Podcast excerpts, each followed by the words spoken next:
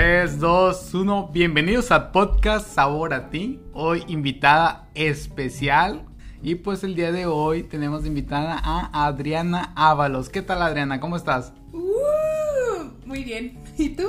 Muy bien, muy bien. He de decir que la segunda vez que grabamos con Adriana, la primera no salió. Yo creo que con los que ustedes van a escuchar a futuro han sido muchos que, que ya tuvimos una primera vez, pero pues... Fallas técnicas, fallas, técnicas. Fallas técnicas, exactamente, pero pues aquí estamos presentes con, con Adriana. Entonces estaba muy bien Adriana, ¿tú qué tal? ¿Cómo te ha ido tu semana? Ya Muy platicaste bien, Que, que ya estás trabajando. Que no estoy trabajando. Mm, si alguien quiere contratar nutrióloga, paramédica, eh, especialista en todo. En adultos mayores. En adultos mayores pueden contactar a Adriana. Oye, es cierto, conozco alguien. 667-1000000. Alguien me llamará, al menos. El de- Tendré un mensaje en mi WhatsApp. ¿Qué dice tu vida? ¿Qué dice la escuela? ¿Qué dice, qué dice tu existencia en este tiempo de COVID? ¿Cómo te ha ido? Muy bien. La escuela ya voy, ya voy por finalizar. Último semestre. No, últimos dos semestres. Este ya no se cuenta. ¿Por qué no se cuenta? A ver, platica. Porque ya está pasado. Ya, ya vamos. Ah, ya faltan mitad. tres meses para que salgas de vacaciones, ¿no? Tres. Octubre, noviembre, diciembre. Sí, tres. Estamos a 8 de octubre, Adriana, Por lo para tanto, recordar. no se cuenta. No se cuenta. Este semestre ya está pasado. Falta uno nomás. Oye, Adriana, ¿qué hay de la Adriana del pasado? Platícame cómo era Adriana antes de conocernos. ¿Quién era Adriana? Platícame. La misma de ahorita. Siempre me haces preguntas ex- existenciales muy difícil de contestar. Soy quien soy. Te conozco hace siete, seis, Cinco, cuatro, tres, siete, siete años, más o menos. Y creo que sigo siendo la misma Adriana, risueña, soñadora, trabajadora, responsable. Espérate, ¿estás describiendo a ti Me o...? estoy describiendo a mí, obviamente. Ah, ok. Obviamente estoy escribiendo a otra Adriana Ah. que no conozco. Ah, ok. Entonces eras igual. eh, Adriana es una persona muy risueña, muy soñadora. Yo creo que pocas veces van a conocer a alguien tan característica, tan presente, eh, que todos queremos conocer o tener una Adriana cerca de nosotros. Así que... Mm, ay. Es lo más lindo que me ha hecho en toda su perra vida porque les voy a contar que una vez yo cumplí años. Una vez al año se cumple año. Una sola vez al año. Pues era mi cumpleaños. Y yo esperando mi mensajito de feliz cumpleaños de Adriel. Y solo me puso feliz FC. Así, FC a la más verga. Y que yo, ah, pues qué bonito mensaje, se está bromeando, ahorita me va a mandar otro. Y fue todo lo que me dijo en todo el perro día de mi cumpleaños. Es mi amigo Adriel. Así, tal cual. Lo bueno que lo voy a editar y no van a saber. no, si, lo- si editas esta parte, te dejo de hablar, he dicho. Pero bueno, ¿en dónde estudiaste, Adriana? ¿Dónde estuviste en la primaria, en la secundaria? ¿Tu, tu vida qué ha sido de, de un pasado? Toda mi vida he vivido en una colonia en la cual siempre me he vivido por esos rumbos. Mis primarias, mi secundaria, mi kinder, todo dentro de mi colonia. Agarré mi primer camión en prepa porque ya no había pre Bueno, sí había una prepa cerca de mi, de mi colonia, pero era una prepa que la gente le decía el gallinero. Ay, cabrón. ¿Cómo que el gallinero? No sé por qué le decían el gallinero, porque iba pura gente que nomás no, según, según. Entonces mi mamá no quería que fuéramos a esa prepa. ¿Cuál era la propia gallinera? Pues era una prepa que, que le- no sé cómo se llama, pero yo sé, la conozco por... Pero es de la UAS, es de no, Cobás. es de... No, no es, no es de, no pertenece ni a, ni a UAS, ni, a- ni a Cobaes, ni nada, es... ¿Cuál Sí, es una prepa, no sé, la- realmente no sé cómo se llama, Ah, porque bueno. todo el mundo la conoce por el gallinero. En aquel entonces, que fue hace poquito, eh, estaba en, en- en unas circunstancias eh, precarias la, la prepa. Entonces mi mamá no quiso que fuéramos ahí. Entonces nos mandó a otra prepa de la UAS, que ya estaba más al centro de la ciudad, y ahí fue donde tomé mi primer camión. Estudié en la prepa de la UAS, en la Allende. Posteriormente quería entrar a medicina, pero pues, pues le intenté una, dos, tres, y muchas veces y no quedé. Entonces, ahí mismo me dieron la oportunidad de estudiar gericultura, que es una carrera relativamente nueva, pero ya no tan nueva porque ya tiene como unos, ¿qué te gusta? Yo entré en 2010 y fui primera generación, entonces ya tiene 11 años actualmente. Ahí entré, es gericultura para la atención a adultos mayores. Yo recuerdo que entré, pues, porque en ese entonces no quería trabajar. Mi papá me acuerdo que me dijo, o trabajas o estudias. Pues yo me sentía muy chiquita y no quería trabajar. Tenía 17, eh, iba a cumplir 18 y pues no quise. La princesa no quería trabajar. en ese entonces no era tan de barrio. Yo quería superarme, véanlo por ese lado, que yo quería superarme. Claro. Eh. Entonces entré a Geri porque pues no quería trabajar y porque no, no se me había dado la oportunidad en medicina. Entrando ahí me gustó y dije, bueno, pues la termino. Y la terminé. ¿Gericultura qué es? ¿De qué trata, Dena? Tal cual, gericultura es la carrera técnica encargada de la atención integral hacia el adulto mayor. Y es licenciatura, ¿no? Ahorita es licenciatura, pero yo fui la primera y única generación técnica. Por eso estoy volviendo a estudiar de nuevo, porque pues, queremos la licenciatura.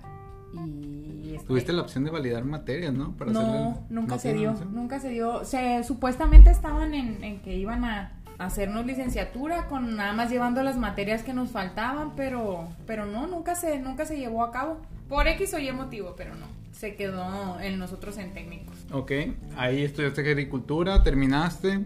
Terminé, laboré un tiempo. Posteriormente, cuando estaba ya trabajando, cuidando a adultos mayores, pues me entró la carcoma de estudiar urgencias médicas y entré a la Cruz Roja 2014. Oye, pero antes de que te vayas a urgencias médicas, ¿cuál ha sido tu experiencia con las personas mayores? Yo creo que pues hay que tener mucha paciencia para estar cuidando a una persona mayor, que tiene ciertas necesidades que, que es difícil para las personas poner atención. ¿Cuál es la parte más difícil de atender a una persona mayor? ¿O cuál es la recomendación que dirías pusiéramos atención como, como familiares para las personas mayores? Yo siento que la parte más difícil no es tener la paciencia, sino que es darle esa, ¿cómo lo explico? Explicándolo. Esa validez como persona, que no se anule a la persona mayor como persona, sino que se le dé significado. Porque, ¿qué es lo que pasa cuando tú llevas a una persona adulto mayor a consulta? No habla el adulto mayor, solo habla el familiar. Entonces, dale darle el, valor como persona de que él se exprese y diga lo que realmente siente y está pasando con él. Y yo siento que es una de las dificultades más grandes con las que te puedes enfrentar. Que muchas familias, cuidadores, etcétera, anulan al adulto mayor como persona y deciden por ellos. Cuando muy posiblemente pueda decidir por él. Y creo que es el reto más grande, eh, decirle a la familia que, lo, que le dé el voto de de que él pueda tomar decisiones y decidir. Sino que ya no fuera un peso para la familia, sino que él mismo demostrar que o dejar de mostrarle que él se puede valer por sí mismo hasta cierto punto. Hasta cierto punto. O muchas personas dicen, es que los adultos mayores o los viejitos, eh, coloquialmente, vuelven a ser eh, bebés. Los comparan con los niños o con los bebés. Y realmente no. Realmente no es así. A un bebé si lo llevas a una consulta, no te va a decir, no te va a saber explicar desde cuándo le duele, cómo le duele, cómo es su dolor, cuándo, en dónde. Estoy muy segura que un adulto mayor sí.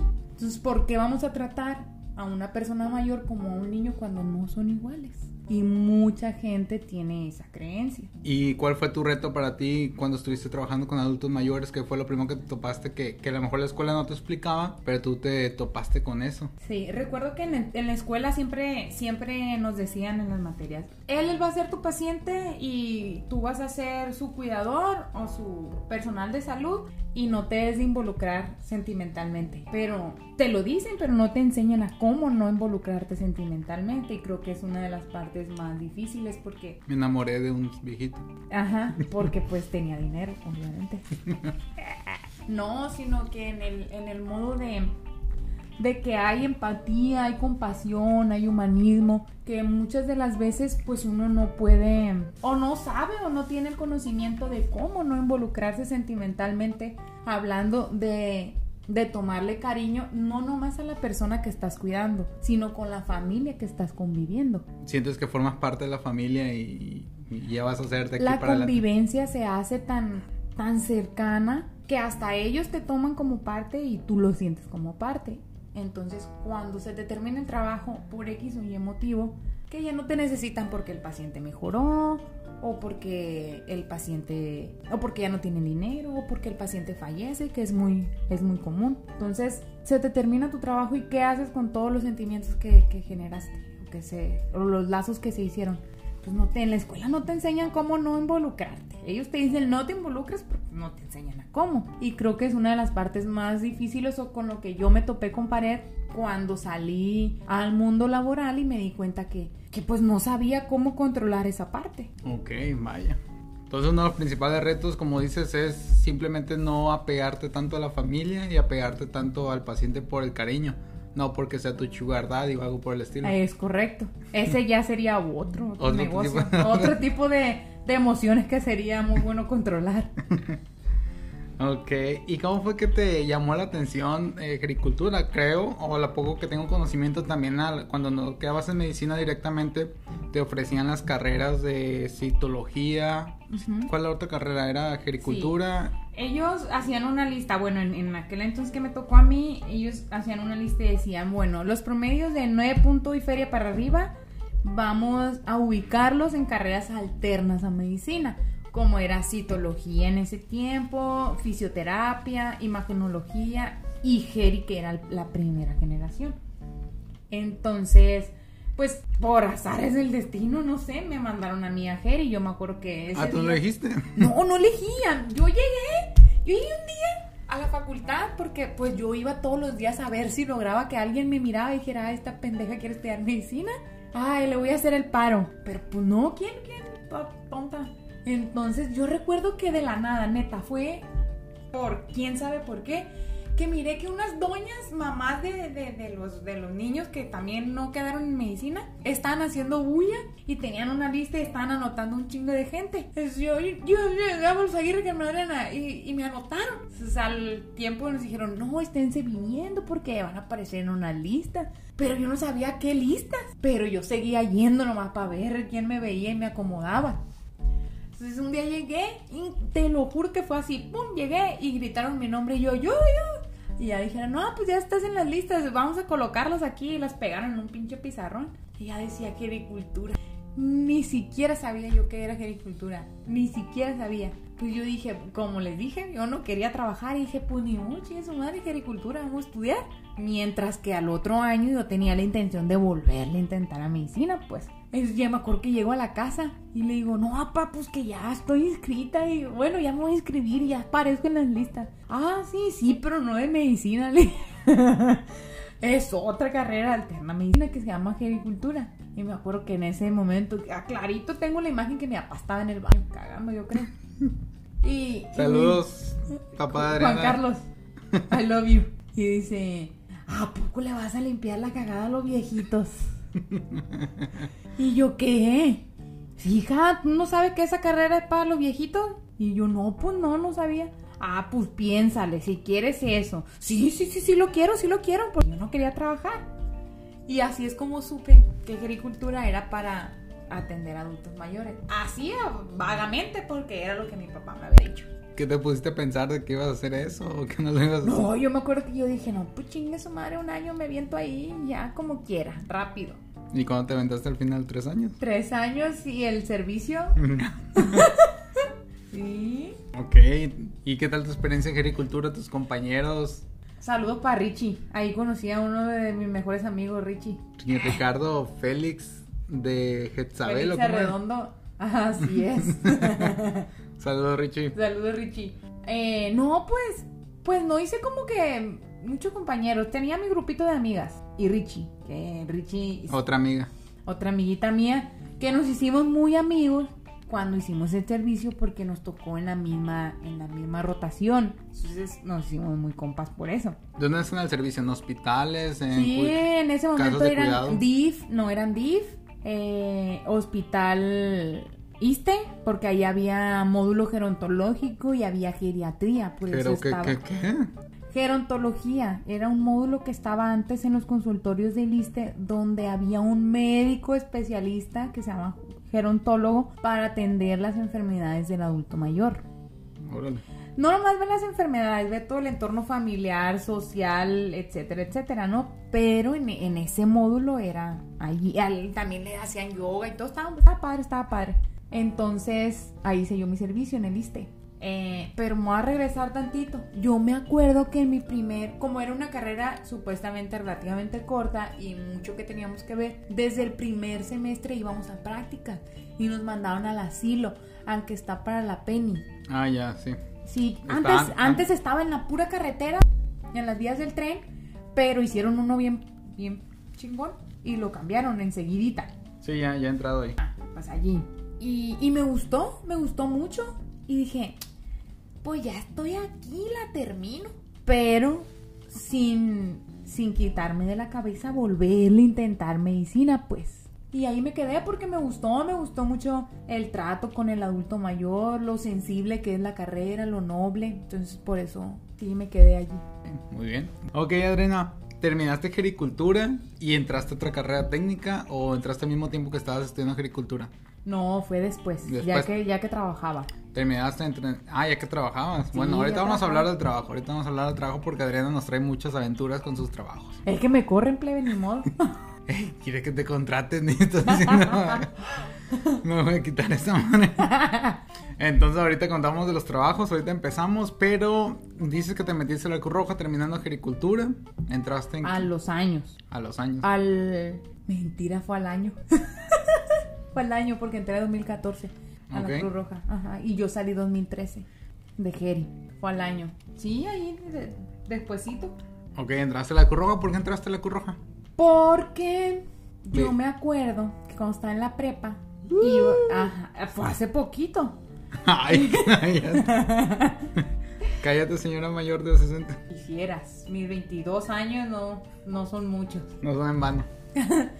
Bueno, yo estaba en la prepa hace dos, tres años atrás de Geri.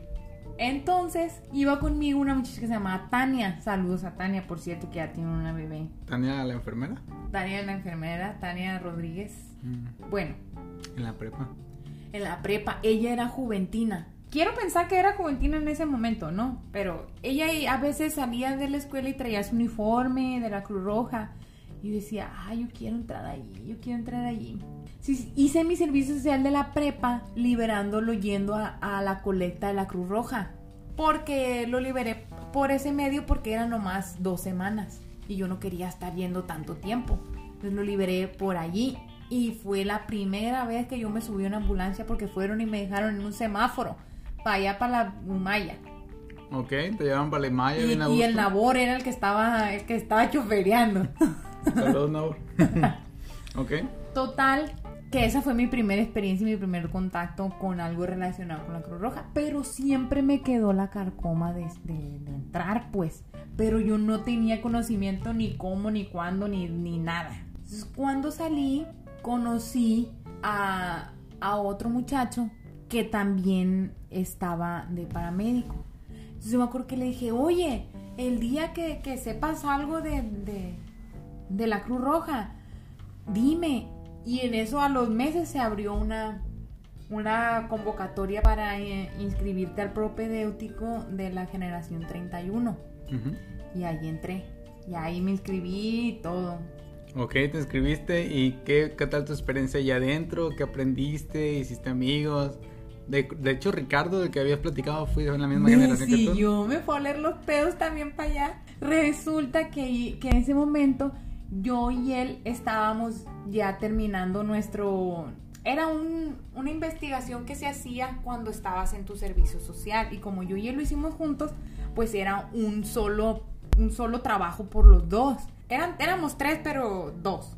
Entonces, Descansa en paz el tercero. Esa- exacto. Entonces yo y Ricardo estábamos muy apegados en ese momento porque pues eh, todos los días nos veíamos porque le queríamos avanzar al proyecto para liberarnos. Entonces yo me acuerdo que yo le dije, no, es que yo me voy a meter allí, no sé qué, no sé cuánto. Y, y me dijo, ah, sí, ñoña, pues cuando te metas me dices. Y yo me acuerdo que yo le dije como que estaba indeciso, no me acuerdo cómo sucedieron las cosas, pero entró un día después que, se, que, que entramos a clases. Todavía hay campo, le dije, vente. Y ya entró al, al día siguiente. Ahí anda. Y ahí seguimos todavía. Ok, ¿estuviste cuánto tiempo? ¿Un año en capacitación? ¿No es un Es- año, dos años? Estuvimos. Un año ay, servicio no me social. ajá, ándale, un año. Un año. Y en ese año fuimos a prácticas de urgencias, prácticas de radio. Después hubo prácticas de ambulancia y posteriormente un año de servicio social. Yo creo que ha sido la generación donde ahí se terminó el año de servicio social. Sí, porque... Era un año, un larguísimo año donde pusieron lo de los cuadritos. Sí, antes tenías que practicar hacer un año de servicio social, todavía no te graduabas como pues como tú un básico hasta que cumplías con el año de servicio social. Ya después lo quitaron y ya en cuanto terminaba la escuela ya te puedes quedar con el pues por así decirlo el certificado de que ya eras técnico de urgencias médicos básico. Ajá. Entonces tuviste un año como alumna, un año prácticamente donde tenías un tutor. De aula, ándale. Algo que muchos no saben, eh, durante un tiempo, seis meses a un año, dependiendo de tus habilidades, te asignan un tutor para que junto con él te acompañe para ir aprendiendo y practicando cómo atender a las personas. Porque como todos sabemos, una cosa es la escuela y otra es la realidad. ¿Sale? Es correcto. ¿Cómo fue tu primer servicio? ¿En qué pensaste, Adrián, la primera vez que te subiste en ambulancia? ¿Te acuerdas? Mi servicio fue un atropellado que no era atropellado. Déjame sirvo café. Este, mi tutor fue Jessica. Saludos a Jess. Entonces, me acuerdo que, no, pues, radio, eh, hay un apartado allí adentro de Cruz Roja donde les llegan las llamadas y ellos te avisan a ti como paramédico y al chofer de la ambulancia a dónde vas y a qué posiblemente vas. A lo que le dicen en la llamada. Entonces nos habían dicho que era en el centro, por la calle Rubí, que era una persona atropellada. Entonces, pues, ya íbamos y llegando al lugar, pues ay, yo iba bien nerviosa porque era mi primer servicio y no iba a saber ni, ni, ni, por dónde le iba a tomar el pulso en el pie, yo creo. Sí se puede, ¿no? No, sí, pero pues no, no. Entonces, ya me acuerdo que llegamos a la escena y resulta que no era un atropellado, que era una hipoglucemia. El paciente le tenía hipoglucemia y pues se desvaneció en casi en medio de la calle, un poquito más pegado hacia la banqueta, pero justamente en ese momento iba pasando un carro, un taxi, y todo el mundo pensó que el taxista lo había atropellado, y por eso dijeron que era un atropellado. Pues nosotros llegamos al lugar y pues no, no tenía ningún signo de, de, de que hubiera sido atropellado, sino ya cuando tomamos la glucosa, pues ya nos dimos cuenta que era una hipoglucemia en vez de un atropellado. Ok. Ok, esa fue tu primera experiencia. Ese fue mi primer servicio. Sí, me acuerdo que canalizamos al paciente y el paciente no tenía un brazo. No tiene un brazo el paciente. Estaba, estábamos batallando con el otro brazo por canalizarlo, pero yo me acuerdo que yo lo canalicé. No, hombre, me sentía. Adriana siempre la agarramos como la canalizadora oficial de nuestro equipo cuando armábamos ambulancia. Canalizada como mosquito. Nunca, te conté la experiencia de, que una vez saqué una gasometría allá en el, en el seguro. No, no platicaste. Resulta, a la Jessica le va a gustar mucho esta historia. El payán se la sabe también porque la Jessica llegó bien piñada a contarle al payán que, que su alumnita había sacado una gasometría. Resulta que, yo, ya, yo y, yo y Richie, cuando hicimos nuestro servicio, tuvimos alguna experiencia tomando gasometrías. No muchas, de acaso nos dejaron practicar unas dos veces sacando gasometrías en el ISTE. Entonces me acuerdo que llevábamos a una señora mayor, muy mayor, como unos 80 y algo, al seguro. Y, resulta que la interna del seguro estaba batallando para sacarle la gasometría. Y yo quería, quería intentarlo y, me temblaba la mano por, y la voz por decirle que si me dejaba intentarlo. Pero la muchacha llevaba varios piquetes a la señora y pues ya, ya, decía yo, ya, amiguita, ya, o sea, ya, son muchas. Llámale a alguien que sí, que sí lo vaya a hacer a la primera. No es apicultura, muchacha. No, ándale, ándale. casi en la oreja. Y, y ya, pues, me atreví y le dije, ¿me dejas intentarlo? Le dije. Y volteé y me dice, sí. Y en eso que, que yo ya estaba preparando, me dijo, pero te voy a cambiar la, la jeringa y le iba a poner de nuevo heparina. Y fue cuando regresó como que, como que voció. Una paramédico de la Cruz Roja le va a tomar una gasometría a la señora para que todos vengan a ver. Y cuando menos pensé tenía rodeado ahí de residentes, de, de, de, de MIPS y de todo en la camilla de la señora porque era nuestra paciente, no era otra, era la que nosotros llevábamos. Pues total, Kira, me acuerdo que agarré la, la jeringa y me temblaba la mano y dije, Dios, ¿en qué me metí? Pero ¿por qué abrí el hocico? Pues ya estoy aquí. Y me acuerdo que así, a ojo de buen cubero sentí, palpé la arteria, dije, aquí va a ser. Metí y no me dio. Y dije, esto soy una mujer. Esa mujer ya está muerta, nomás no le han avisado. Y veía que todos me veían. Pero dije, concéntrate. Y, ve- y, y volví y moví la aguja y la moví y la moví O la sea, le movía. picaste dos veces. No, no, no. Yo No. le, le piqué una, pero ya estando adentro, movía la, la, Ah. la, la, la aguja para que, a ver si en, si en ese pedacito estaba cerca. Y, y resulta que sí, como al, al- o sea, no fue fácil, sí le batallé. Pero así me acuerdo que pum, me dio. Y pum, se, se subió la, la sangre. Yo me sentí como pavo real. Yo sentía así las plumas del pinche pavo real bien grandes. Y me acuerdo que ya me dejó de dar, salió un, un pedacito de, la, de la jeringa, pero ya después ya no salió. Y dije, ay no, estoy tan salada. Que me acuerdo que la saqué y volteé a ver a la muchacha, a la, a la médico que estaba ahí interna. Y le dije, ¿con este es suficiente? Y me dijo, sí, tenga. Y se la di. No, hombre, pues la Jessica me acuerdo que estaba bien piñada y que, "Ah, sacaste una gasometría. Y que no sé qué. Y yo, sí, sí, vi, sí saqué una gasometría. Me acuerdo que ese momento Payán también estaba de guardia. Y llegamos a, a la base y, y y le dice, ¿quién crees que sacó una gasometría en el seguro? Además, estilo Jessica, ¿no? Sí, así se lo, ¿Cómo lo hago igualito. ah.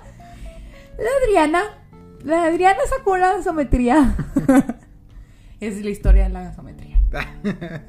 ya saben, cuando ocupan una gasometría en el seguro, pueden marcar a Adriana. con- Sí, tengo, tengo muchas experiencias chilas con Jessica. También una vez patiné en cagada, ¿no? Sí, sí. ¿Patinaste en qué? Patiné en mierda. Te Sí. lo juro. ¿Qué tal tu viaje? Fue muy bueno. Bueno, ahorita hablamos de la cagada y sus patinadas. ok, Adriana. Y bueno, nosotros también compartimos muchas historias juntos de, de paramédicos, ¿no? Sí, creo que de lo que más disfruté en el tiempo que fui, porque ahorita ya no he ido, fue porque iba porque iba por ustedes. Sabía que iba a agarrar cura con, con las tonteras que hace la Adrián, porque sabrán que Eh, este no es un podcast de mí. A ver, con Jorge, no sé. Ah, pues con el que grabamos el capítulo pasado, pues ya tenemos un capítulo con Jorge. Pues siempre andábamos en la ambulancia nosotros tres. saludos muerto. Nosotros tres salíamos normalmente siempre juntos, pues para agarrar un poco de cura. Adriana se llevaba una bocina y le ponía música a los pacientes, no sé por qué. ya no era. bueno, mira, es que la cosa estaba así, que en ese entonces este este este este morro el Adriel andaba chofereando la ambulancia. Chofereando, como si fuera una combi. Así la agarraba. Bueno, no, así lo hacía bien. Ah. Andaba de operador, vaya. Ay, ya, cambia. Ah, sí, sí, ya cambié. Entonces, Jorge y yo, pues éramos los paramédicos, pues ya sabrán la, toda la cura que agarrábamos. Porque pues Jorge, yo y Adriel, pues somos muy, muy allegados. Teníamos mucha confianza. Y todos los pacientes que subíamos, el Adriel le preguntaba, oiga, ¿qué música quiere escuchar? ¿Qué quiere que le ponga?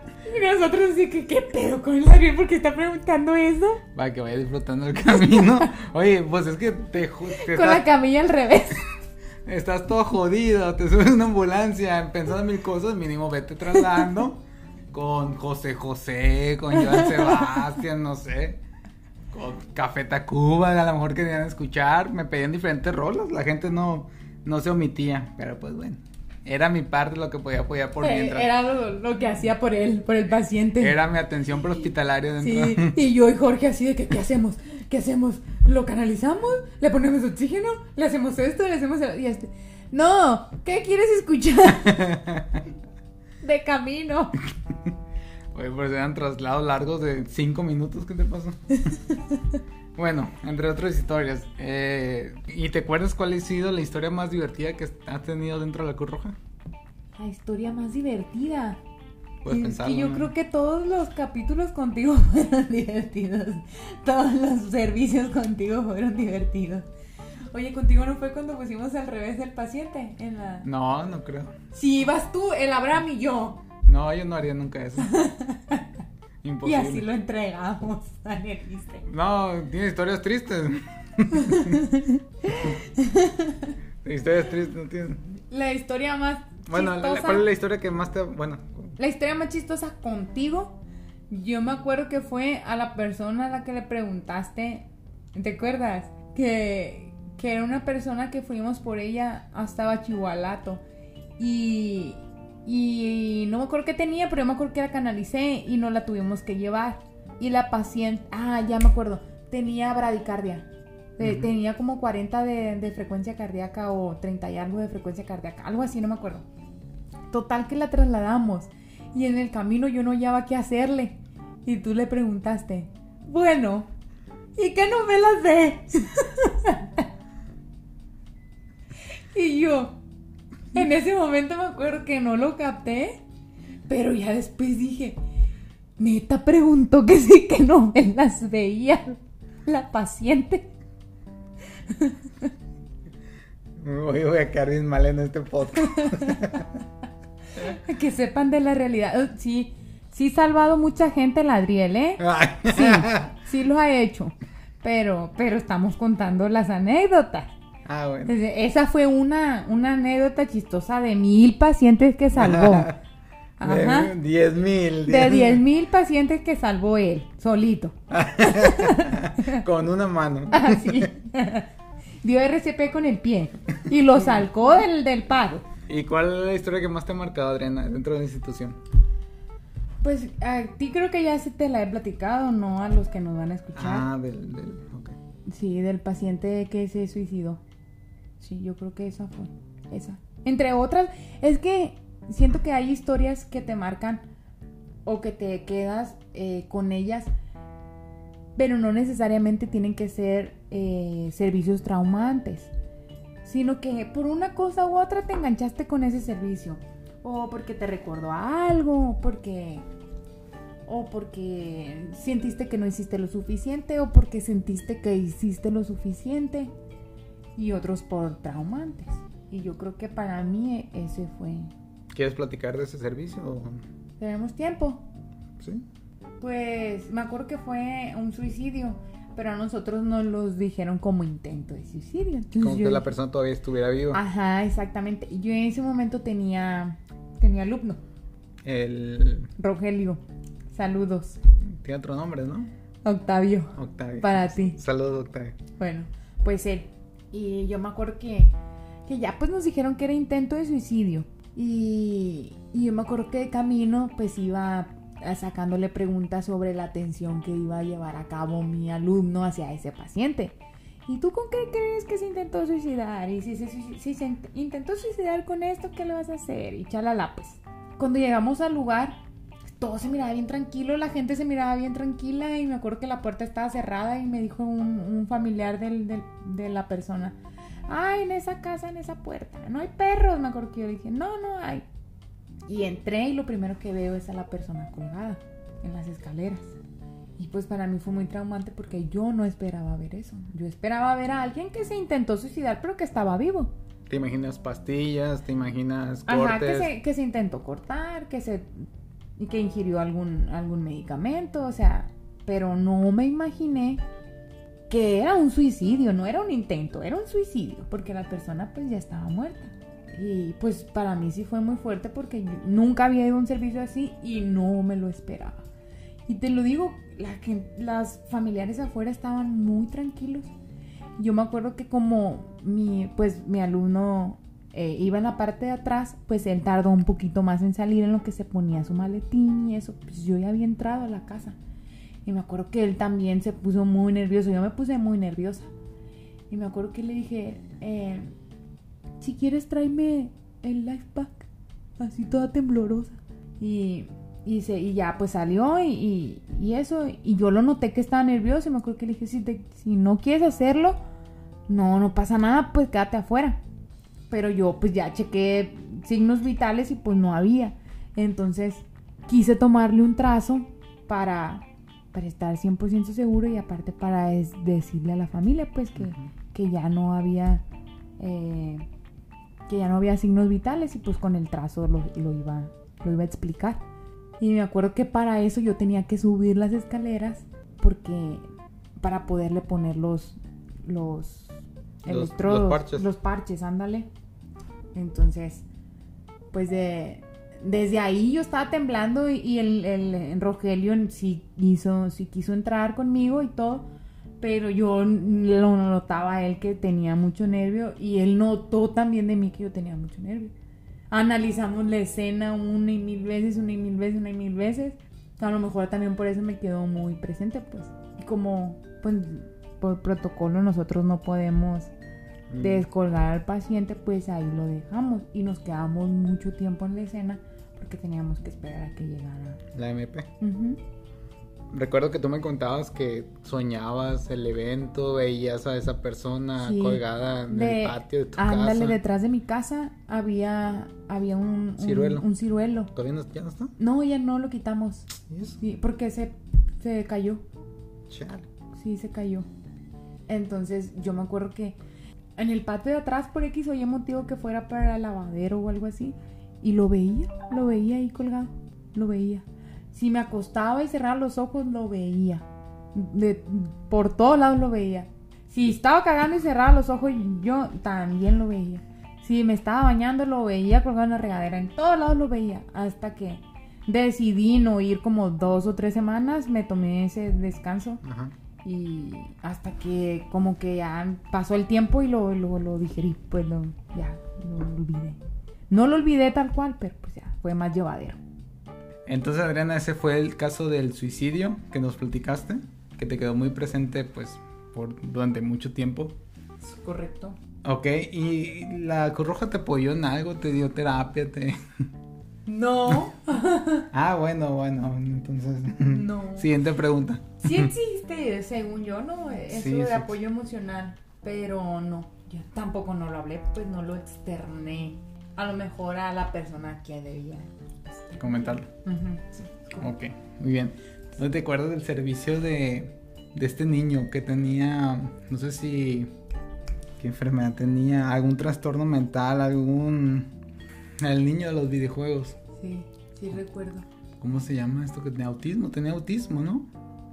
No lo sé, pero sí tomaba medicamento controlado para alguna enfermedad Enfermedad mental. psiquiátrica. Ah, ok. ¿Cómo estuvo ese servicio? ¿Te acuerdas? Sí, sí, me acuerdo. ¿Cómo, cómo terminaste agradeciendo al último? Me acuerdo que ese día agradecí tanto llevarte ese servicio porque no, no supe, no supe cómo manejarlo realmente. Es bueno decirle que si escuchan novelas. ya sé. Pues me acuerdo que era también intento de suicidio. Que vea, no, no me acuerdo por cuál fue el motivo por el cual fuimos. Pero descubrimos que se había tomado medicamento, ¿no? Algo así, ¿no? Algo relacionado con eso era. Yo me acuerdo que no, no sabía cómo intervenir, pues cómo... Porque todo estaba bien con el muchacho, este, sus signos vitales estaban bien, todo estaba bien, pero no sabía cómo intervenir en Sacarle más información. sí sacarle más información para poder obtener algo, pues, o poderle decir algo. Porque esta persona, el niño, no hablaba, ¿no? No, no, te ajá, contestaba. no me contestaba, no me decía nada, si le decía cómo se siente, no me contestaba, no me nada, nada, lo único que me decía y era su abuela, creo que era su abuela, que decía que, que eran muy solitarios, él y su hermano, y que su mamá se había muerto hace poquito y que su papá no vivía con ellos. O sea, su historia familiar sí era de algo si era de peso. difícil, pues, Ajá. ajá, si era algo difícil. Pero yo, yo le preguntaba y no, no podía entrar en su, en su mundo, en su mente, como para poderle decir algo, pues. Y me acuerdo que no sé cómo tú te diste cuenta, supongo por su persona, o si viste algo que te diera indicios que él jugaba videojuegos. O le preguntaste directamente. No, es que tenía figuritas de, de videojuegos. Ah, algo, yo sé, yo sabía que algo te había dado indicios, pues, y me acuerdo que le preguntaste, ¿y cuál videojuego juega? ¿Y qué armas agarra? No, y con este y con aquello. Y desde ahí el muchacho se agarró para platicar y contestarte todo a ti, pues, porque le diste Mm, sí. en el, en el clavo. Y yo me acuerdo que ya, pues, hiciste del muchacho otra persona en ese momento, ya era otro, ya hablaba, ya reía y todo. Y sí, esa es la historia. Me acuerdo que salí bien frustrada porque pues yo no pude. Tendré que aprender más sobre videojuegos. Y saben que es algo bien curioso, no sé si te, te ha pasado que, que puede ser que yo haya interactuado con ese paciente, pero si haces otro servicio va a haber un paciente que solamente interactúe contigo y que no lo haga conmigo y otro tipo de paciente que nada más hable con esta persona y no con el otro. Sí, sí, sí. Es, es muy curioso el caso, como que Ajá. agarran su, su preferencia sobre alguien a la primera impresión, pues, con el Sí. que se pueden abrir. Y en esa vez me ayudaste muchísimo. Hombre, la Adriana con las personas mayores, quítate que ahí te voy. Arrasaba la Adriana. Nadie le hable ni lo toque. Le veía a la Adriana, este es mi sugar, ábranse de aquí Este es también. mío. Este es mío. Muy bien, Adriana. Este, bueno, terminaste la Cruz Roja, terminaste de, de la capacitación y todo el estilo, estuviste prestando servicio un tiempo. Ahorita por cuestiones de pandemia ya no estás, estábamos yendo Ujú. eh, por los cuidados que podemos tener o el miedo o la prevención hacia esta enfermedad. Pero platícamos, habíamos dicho que estuviste trabajando un tiempo, ¿no? Has trabajado durante, después de que terminaste tu carrera, dijiste, yo no quiero estudiar, yo no quiero trabajar, decidiste estudiar, pero si tarde o temprano te tienes que enfrentar al mundo laboral. Sí, sí. Y sabía fue- que se iba a llegar. O sea, no hay suficientes maestrías y doctorados que te pueden dejar no, mi, tan- si mi papá dijera, no, se inventan otra carrera, ya va la de Ana a meterse. sí, me acuerdo que mi primer empleo formal fue en la Secretaría de Salud. La Secretaría de Salud hizo como que un convenio con la Facultad de Medicina, eh, pero solamente con alumnos de Gericultura para un proyecto que se llamaba SABE, Salud, Bienestar y Envejecimiento. Ujú. Se trataba de encuestar a adultos mayores, era a nivel nacional y no en todas las ciudades se elegían, pues había salido Sinaloa y Culiacán. Y, y nos eligieron a nosotros pues porque ya sabíamos cosas de todas de la, relacionadas con el adulto mayor porque ya íbamos a salir, yo era mayo para salir junio ya de la carrera pues. Y nos pues nos llegó ese proyecto y allí estuvimos trabajando hasta diciembre, antesito de diciembre, en ese proyecto. Y se trataba de ir a, a- Ellos te decían las colonias a las que tenías que ir. Y, y ya tú tenías que llegar a las casas preguntando si había adultos mayores. Si sí había, decía, ah, le puedo hacer una entrevista. Y muchas personas pues te decían, no, no. Pero nuestra forma de, de convencerlos era, es que les vamos a tomar la glucosa, les vamos a tomar la presión sin ningún costo alguno. Y ya, pues al adulto mayor ya le gustaba porque lo ibas a atender gratis. Y, y ya. ¿Y si lo hacían o sí. No, sí, sí, era uno del... del... Iba en el, en el formulario, pues, sus signos vitales, cómo habían salido. Y sí, se tomaba la glucosa, la, la tensión arterial, la pesábamos, medíamos. Se terminó ese proyecto.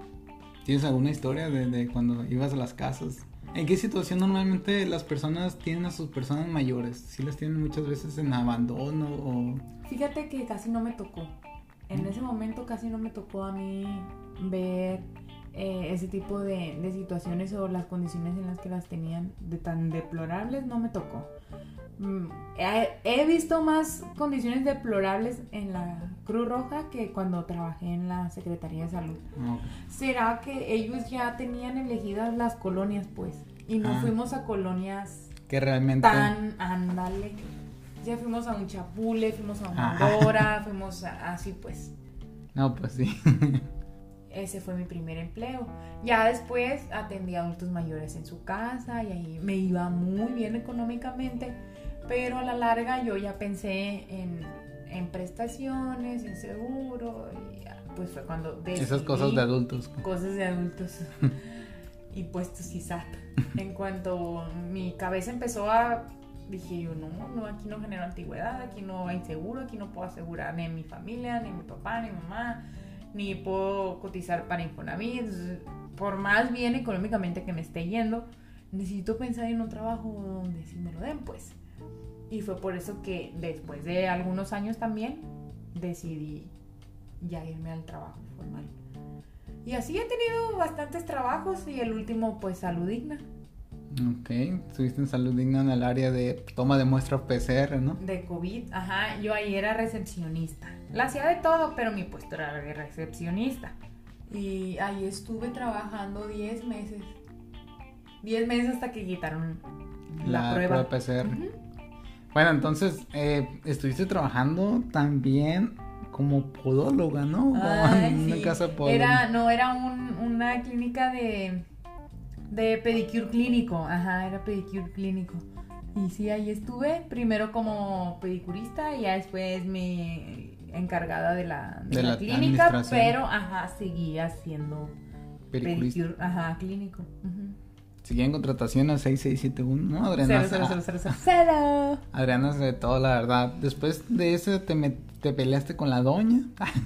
Es correcto. No, ella me dio, cerró, cerró, bueno, no cerró, sino cambió de dueño la clínica y pues yo ya no me quise quedar con la dueña que estaba. Eh, la, la, persona esta con la que yo estaba trabajando también tenía una institución, que no voy a decir su nombre, pero bueno, me fui a trabajar para allá con ella.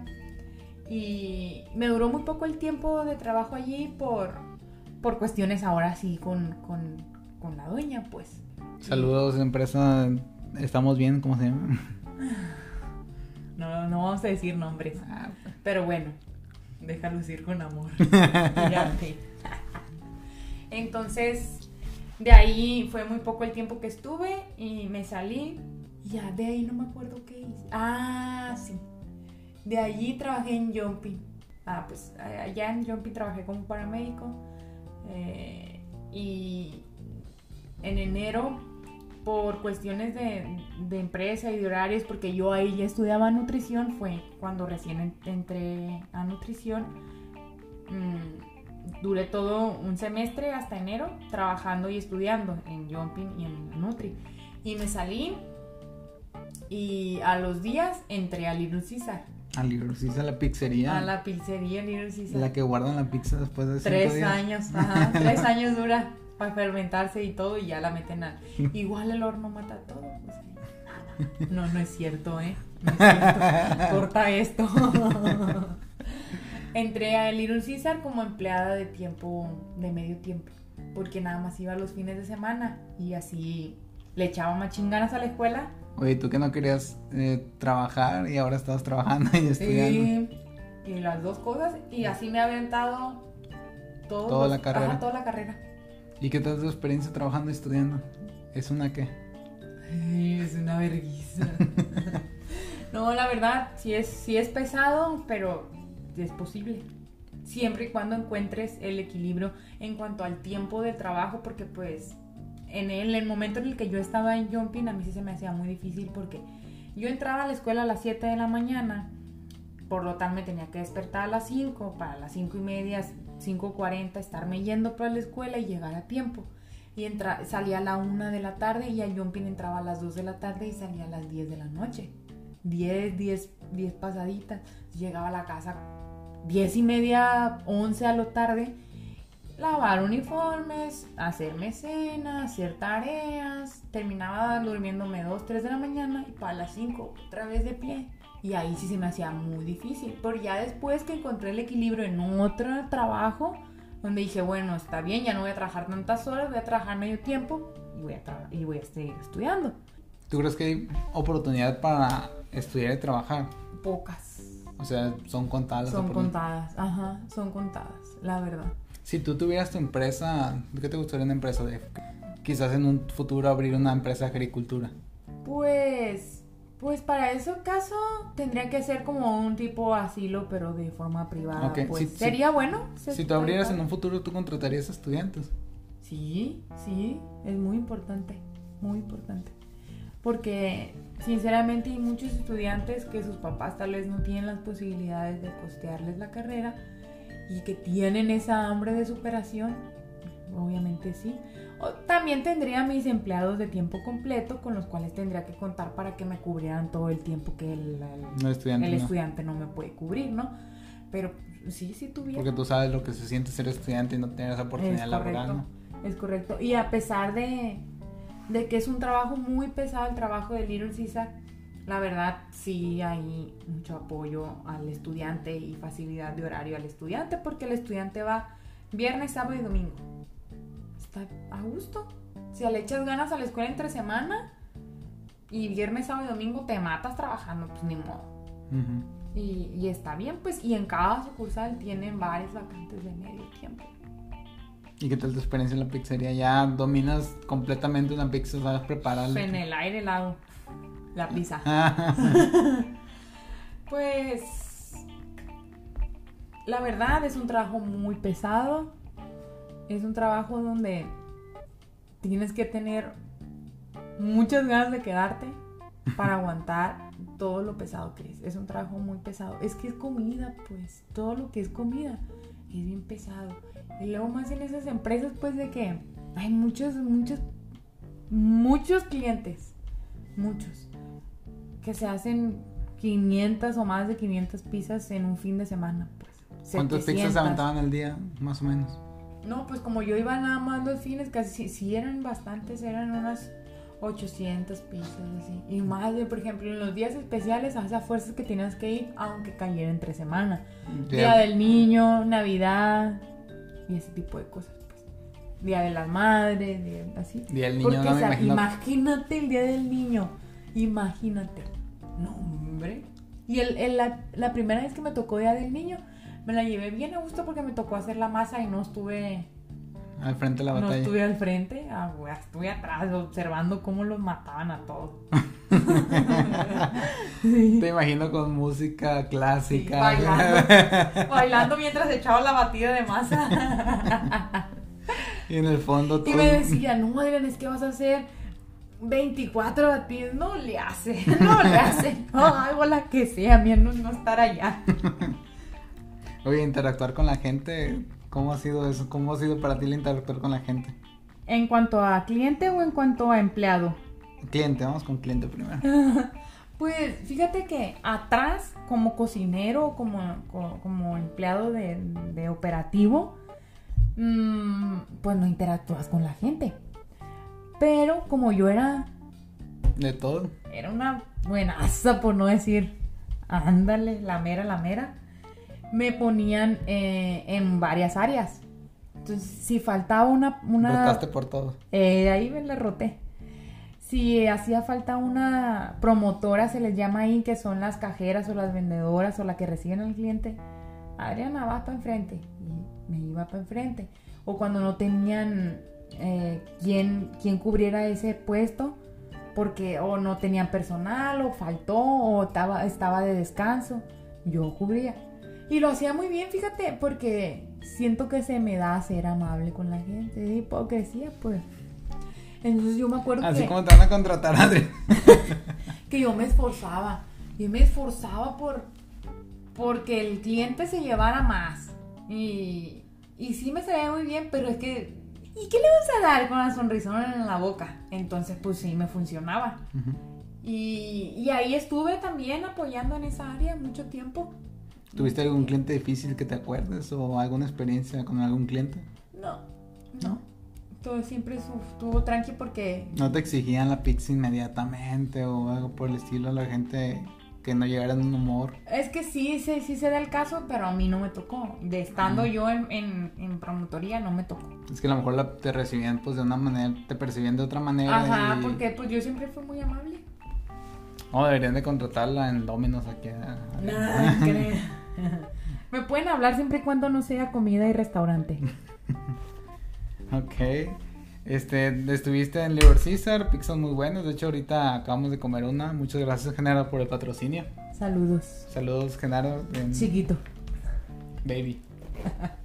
Ok, terminaste la pizzería y dices que te fuiste a Salud Digna con las pruebas PCR, ¿verdad? Así es. ¿Cómo fue para ti estar, entre comillas, bueno, sí estuviste en el centro, en- de cierto modo, enfrente, en el campo de batalla de saber que muchos de las personas que estabas atendiendo tenían COVID? Sí. ¿No te dio miedo? Al principio sí, pero después como que se te hace normal, se te hace normal. Pero de tanto tiempo que estás ahí, yo me acuerdo que alguien entraba conmigo a, a registrarse y a pagar su prueba. Y yo ya sabía, este paciente está positivo. O sea, Los con, identificaba con verlos ya... con verlos, con verle la expresión, con verle la cara, con verle los ojos. Está positivo. Este paciente está positivo. Nosotros, tal cual, no procesábamos la muestra. Por lo tanto, no, sabíamos de momento si ese paciente era positivo o negativo. A veces nos tocaba que el paciente llegaba y, y decía, no, es que no he podido consultarlos. Y nosotros desde nuestro sistema checábamos para ver si ya estaban los resultados y ahí nos salían. Sí podíamos, nosotros sí teníamos acceso a esa información, pero no éramos los que lo procesábamos ni lo que los que dábamos Lo el, el resultado. Sí, en, nosotros mandábamos a CNR, al Centro Nacional de Referencias a la Primavera, y ahí se procesaba la muestra. Y ellos pues mandaban el resultado de positivo o negativo. Pero a veces por X o Y que los pacientes que no sabían cómo consultarlos porque se consultaba vía WhatsApp, llegaban y es que no pude consultarlos. Ah, lo voy a checar en mi sistema a ver si ya están listos. Y, y que tocaba y que digo, no, yo me acuerdo que cómo vino este paciente y seguramente está positivo. Y lo checábamos y sí, positivo. Hasta las caras te acordabas cuántas personas eran al día, como 150 habías dicho, llegó. Sí, no, llegó, había en esta última ola que fue junio y julio. Sí, fue después de las elecciones. Ándale, después de las elecciones. Entonces, llegábamos hasta 200, 200 y feria. En una sola clínica. En una sola clínica. Y estoy hablando que era un horario. Bueno, en ese momento ya era de 7 a, a 7. Pero había. Antes de que cambiara ese horario era de 7 a 3. Y había clínicas que atendían desde las 6 de la mañana hasta las 11 de la noche. Ah, ok, entonces hasta 250, 300 personas para tomarse la prueba. En nosotros nunca nos tocó 300, pero digo, imagínate si nosotros siendo una clínica de un horario no tan amplio, atendíamos esa cantidad ahora en otra clínica que tenía un horario más extenso. Sí, eran bastantes. Ay, para las filas, no me imagino las filas, el calorón que hacía. Sí, sí, era Extrañas mucho el muy calor, ¿no? estresante, ¿no? No. Era muy estresante porque había muchos pacientes que renegaban y que se ponían alterados y en cierta, en cierta forma yo los entendía porque pues vienen con la incertidumbre, con el miedo, con todo de, o enfermos tienes que generar empatía sí o sí pues, pero pues también con esa cantidad de pacientes para nosotros era también abrumador. Dice, porque no nada más eran los pacientes que tenían cita, sino los que no tenían cita. Entonces, ¿cómo les explicas a los pacientes que no tenían cita de que sí los voy a atender, pero no sé a qué horas me tienen que esperar? Y ese era... Si acaso cancela a alguien. Ujú. O en- si a lo mejor uno tenía a las 10 y ya eran las 9.50 y algo y lo atendí, pues pásamelo. Pero... Pero sí, sí hay mucha gente que no entendía. Y es cuando lo mandaba a levantar y. Así es, un balazo y para el río. Qué feo. no sé si No dejar se crean, ¿eh? No se crean. Ya, si lo deja esta parte, no se crean. O sea, sí, pero no se crean cuando lo hice. Oye, Adriana, ya para casi terminar. Bueno, Adriana, eh, estaba viendo, ¿tú ¿jugaste algún deporte? ¿Jugaste softball? Sí. ¿Cómo, cómo supiste de eso? ¿Cómo te acordaste? Eh, fui, fui, Fui, fui, fui. fui, Fui pelota. una, una mini, mini temporada. A ver, platícame, no, no conocí ese lado deportivo de ti. Y no sé, no sé cómo llegué hasta ahí. No sé cómo llegué hasta ahí. Éramos malísimas. Nomás jugamos un torneo y nos salimos. Se desintegró el equipo. Ya no busqué otro equipo yo. Que valía verga yo. ¿Era softball de que la escuela o qué? Softball, no. No me acuerdo cómo llegué ahí, neta. No me acuerdo. Solo me acuerdo que, que una amiga me invitó. Y me dijo, oye, es que en el Hotel Fiesta Inn están armando un equipo de soft. ¿No quieren entrar? Y ah, pues sí. Nunca en la vida había jugado soft. Ni sabía ni qué era, ni cómo se, ni cómo se comía. Y, y así iba y entrenaba. Y jugábamos soft. No, gan- ganamos como un juego de 10. Ya sabrás lo novata que éramos. ¿Y cómo, no, cómo estará el equipo que ustedes le ganaron? ya sé cómo estaría el equipo que le ganamos. Sí, fue un flachazo de mi vida, eso fue. Pasó de 10 y rapidito.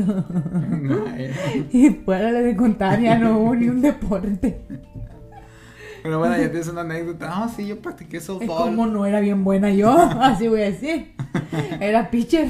Me retiré cuando estaba en lo alto. de- Sí. Eh, Cuando llegué a pitcher, pero me chingué el manguito rotado. ¿Qué posición era? ¿Realmente Era pitcher, sí. A la madre. Era real, era pitcher. Ay, no. Por eso ganaban los Sí. otros equipos entonces. Y como era buena corriendo, siempre me ponían de primer batear, de primera, porque sabían que él iba a tirar. Y aunque fuera un, un, un bateado pedorro, Mm. iba a llegar a la base porque le corría en chinga. Era una carrera segura, pues. Sí, ya de ahí no, no, no la hacía. ¿Y dónde jugabas en el En Valle Alto. Hasta allá te Hasta allá me iba a jugar. Fíjate, los domingos bien crudos. Con un electrolit de fresa. Regalabas cerveza y regalabas al olor. Oye, huele. Oye, si Adriana va a ir al juego, yo a las 5 de la mañana pisteando. en- ¿Qué, qué juego? Mentira, no tomo. Consejos. no, no tomo. Pero sí llegaba con el electrolit de fresa, bien mamona yo. Oye, pero el otro día terminaste bien peda en la boda de Jorge. En la boda del Jorge. Pues que era un. un- Ah, era algo especial en ese momento. ah, ok, entonces no tomas. Para empezar ni quería ir. Mentira, Jorge. Pero yo no tomo. Ok, Adriana, ya para terminar el capítulo, pues no sé si sabrás, normalmente cuando terminamos el capítulo de Sabor a ti, para capturar un poco de esencia y en un futuro que te escuches a ti misma o tus hijos, o Genaro, salud Genaro, es, ¿qué le dirías a la Adriana del futuro? Te dije que le echaras ganas, cabrona. pues, ¿qué le diría a la Adriana del futuro? Pues lo que le diría a la Adriana del futuro sería, siempre sigue tus sueños, lo que sientas, eso es, eso hazlo. Siempre ten humanidad y empatía por las personas, lucha por lo que quieres y no te rindas. Bravo, bravo. Muy bien, muchísimas gracias Adriana por estar el día con nosotros. Este, Un placer. Un placer, ya la segunda grabación como les decía, muchas gracias a todos por el día de hoy en escucharnos, en cualquier momento que nos escuchen y pues espérenlo que pronto van a escucharlo. Saludos. a Muchas todos. gracias. Adriana, ¿algo que quieres comentar? No, solo saludos a todos y escuchen los demás podcasts que están muy padres. Podcasts. Muy bien gente, muchas gracias, saludos, nos vemos. Bye bye.